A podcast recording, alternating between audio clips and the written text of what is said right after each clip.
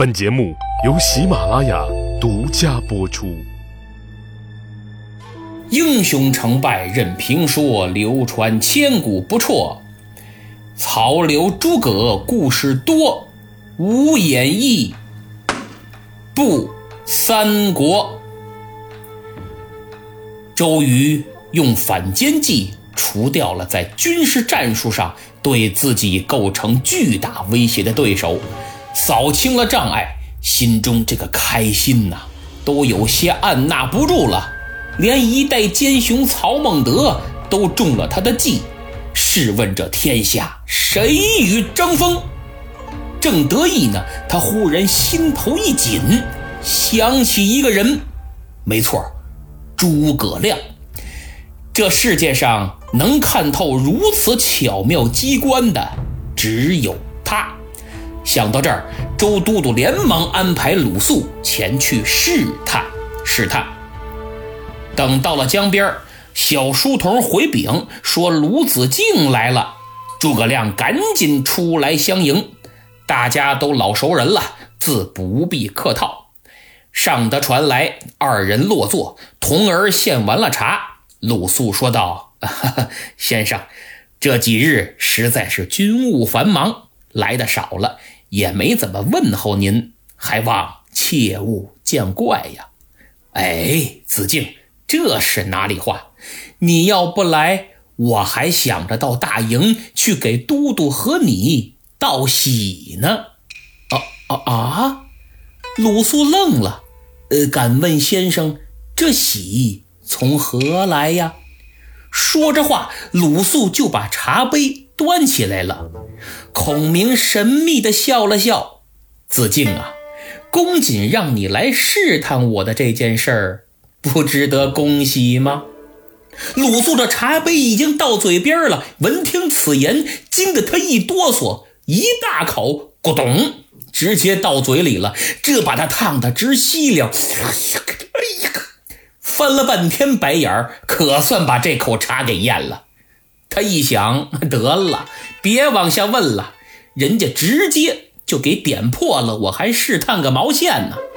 没等他答话呢，诸葛亮又说了：“此番公瑾巧使妙计，一封书信借蒋干之手，让曹操杀了蔡张二人，如同自断臂膀，难道？”不值得恭贺，接替他二人的毛玠于禁，虽也是猛将，奈何不懂水战，日后免不了葬送那曹军的性命。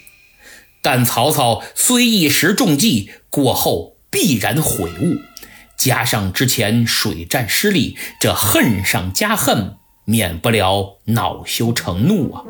我料其不日。定会大举进犯，兴兵而来，还请子敬转告都督，早做打算才是。鲁肃一听，啊，哎呀，你这真是说别人的话，让别人无话可说呀！啊，得，这茶挺烫嘴的，我也别喝了，还是赶紧给都督回话去吧。鲁肃起身告辞。孔明送到了岸边，一个劲儿的叮嘱说：“在你家都督面前，可千万别说我已知晓此事，免得又生记恨之心，再找我的麻烦。”鲁肃一拍胸脯：“那不能够！哎，孔明先生，且放宽心，这点道理我还是懂的。”回到军营，周瑜急忙询问情况。鲁肃就把诸葛亮叮嘱防范曹军进攻的事儿说了说，别的还真没提。但周瑜多聪明啊，从他支支吾吾的话语中早已看出了隐情。子敬，我来问你，这孔明到底识破我的计策没有？这个，哈，呃，鲁肃为难了，因为他是个非常忠厚老实的同志。而且呀，不会说谎。虽然他不像匹诺曹那样一撒谎鼻子就变长，但他会脸红、心跳加速。这谎要是撒的大点汗都能下来。没办法，最后只得实话实说。而且毫无保留，一个字儿都没落。说着说着，鲁肃感觉不对了，他发现大都督的表情非常复杂，感觉呀是既吃惊又佩服，当然更多的还是记恨。周瑜沉思良久，半天没说话。都督，都督，刚才我说的您都听见了吧？鲁肃话音刚落，就见周瑜眼露凶光，唰站起身来，噔噔噔噔走到帅案跟前，缓声说道：“此人不除，吾心难安，日后必为我江东大患。”鲁肃一听，别呀，嗨。这都怨我，孔明先生千叮咛万嘱咐，我怎么就藏不住话呢？哎呀，都督，万万不可，万万不可！当前破曹要紧，若此时杀掉孔明，不仅自断臂膀，更无法与刘皇叔交代，岂不坏了联盟大计？子敬休得多言，我必会找个正大光明的理由除掉孔明。你且去请他明日前来，就说有军情商议便是。这鲁肃哪干呢？又是一番苦劝，可周瑜丝毫不为所动。按说他跟公瑾的关系最好，在江东男的里边绝对找不出第二个。但大都督公是公，私是私，分得很清楚，大事上从不糊涂。所以任凭子敬怎么劝都没用，最后只能口打哀声退出营帐。心情沉重之余，也对都督说的所谓正大光明、公平公正的杀掉诸葛亮啊，充满了疑惑。第二天，孔明应邀来到中军大帐参加军事会议，会议进行的比较顺利。周瑜把军务处理的是井井有条。等开完了会，众人散去，周瑜单独把诸葛亮给留下了。啊，先生请慢，今日请先生前来，特有一事想请教请教。您看，这马上就要与曹军开战了，水陆作战，何种武器当先为好呢？就是用什么兵器打呀？最合适。诸葛亮想了想，啊，都督，自然是弓箭为先。周瑜心说：“我等的就是你这句话。”他兴奋地拿起了铁锹，开始给诸葛亮挖坑儿。哎呀，先生所言极是，咱们想到一块儿了，真是英雄所见略同啊！可如今我这大营之中弓箭短缺呀，不够用。呃，烦请先生为我监造十万支凋零箭，以备战时之用。望先生切勿推辞。这话说的可谓是前堵后截，哎，就看你怎么接茬儿。孔明表面上不动声色，心中却是一阵冷笑啊！周瑜呀，周瑜还造箭呢，分明是又找辙要。加害于我，他看了一眼鲁肃，鲁肃赶紧把头低下了，满脸惭愧，恨不得呀找个地缝钻进去。可不嘛，昨天临别之时，人家孔明先生再三叮嘱我，别跟都督说，别跟都督说，我这又给人找麻烦了，不是？没办法，鲁肃只得硬着头皮，用眼神示意孔明别答应，这里边有事儿。孔明微微点了点头，那意思我知道了。鲁肃这才稍微松了口气儿，可没想到他张嘴就答应了啊！都督吩咐，我必当效劳，但不知何时交用啊？造舰的工期是多久啊？周瑜一阵窃喜，心想：你终于还是跳进我的坑里了，这回呀！别想再往上爬，这工期嘛，哎呀，你看，军务紧急，当然还是越快越好。嗯，先生觉得十日为限，如何？鲁肃一听，怎么着？十天打十万支箭，这不开玩笑呢吗？不可能啊，绝对不可能，这叫 mission impossible。哦，甭问，都督那光明正大的理由肯定就是这个。我说这里边有事儿吧？想到这儿，他又紧着冲诸葛亮连努嘴带摆手。还别说，这回孔明还真是摇了摇头。周瑜也觉得这要求有点过分了，不是有点是实在太过分了，明摆着害人。于是他赶紧又把话往回圆：“先生若是怕来不及，那呃十五日也可。呃，这时间嘛，咱们好商量。”呃，不不不不不，诚如都督所说，军务紧急呀，说不定这曹军哪天就打过来了。所以我的意思是十天呐，太长了。啊！哎呦，这回轮的周瑜不淡定了，他万万没想到诸葛亮会如此配合，不仅掉进了自己挖的坑，还一个劲儿的往身上填土啊！周都督按捺住心中的小兴奋，看着一脸诚恳的诸葛亮，先生如此以大局为重，哎呀，实在令人佩服佩服。既然十天太长，那七日如何？不行不行，还是有点长。鲁肃在旁边实在听不下去了。哎呦，孔明哎，你这八成是活够了，这不厕所打灯笼找屎吗？周瑜心里可有点小激动，他上下仔细打量了打量孔明。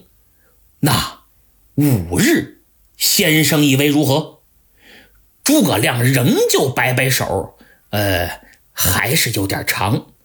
话音刚落，周瑜一挺身。站起来了，那以先生之见，需用几日呢？都督，要我说，只需三日为佳。三天内，我就能把十万支凋零箭给你。鲁肃气得都待不住了，真想一走了之，心说：我真是闲的哇，在这儿听你胡说八道。活了这么久，我还头一次遇见这样的人家给挖坑，不仅不躲，还嫌坑浅，然后自己一个劲儿往身上填土，多气人呢！鲁肃这肺都快炸了，而周瑜的心情却十分复杂，他兴奋、紧张，更有些吃惊。他愣了半天，一句话没说。孔明先生，三日为限，可当真？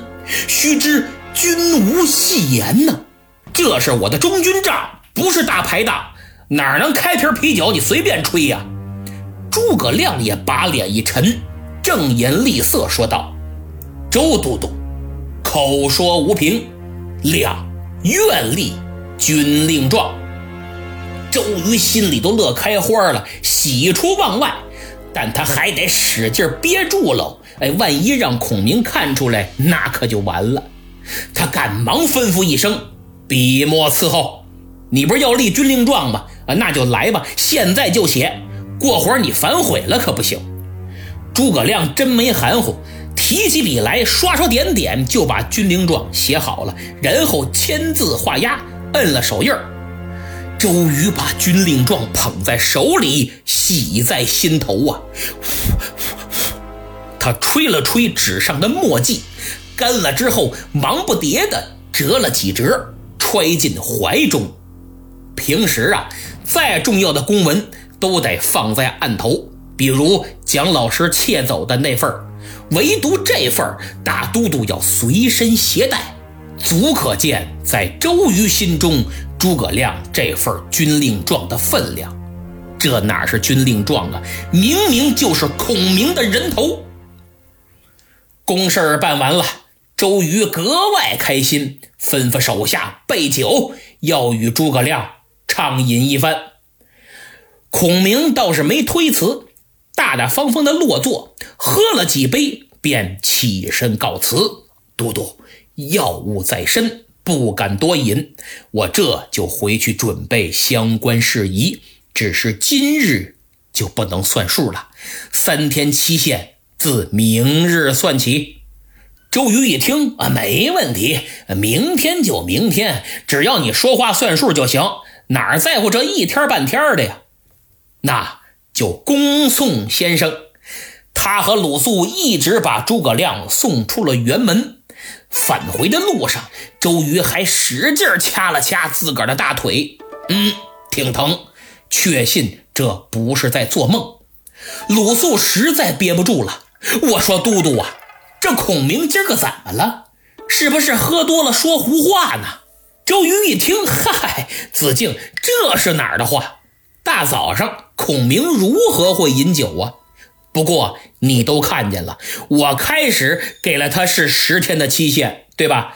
他自己申请的三天，还自己要立的军令状，跟我呀一点关系没有，我又没逼他，对不对？鲁肃急得直咧嘴。哎呀，这这这这可如何是好啊！我是真猜不透这位孔明先生到底怎么想的。周瑜微然一笑：“子敬啊，猜不透就别猜了，你只管多去江边打探动静即可。言下之意就是多余的事儿不用你考虑，盯着点别让他溜了就行。”鲁肃刚走。周瑜又下了一道军令，吩咐各有关部门，只要是诸葛亮调用打造凋零剑的原料物资，包括工匠，能缓则缓，能慢则慢，来个釜底抽薪，说什么也不能让他顺利开工。哼哼，诸葛亮啊，诸葛亮，这回你死定了！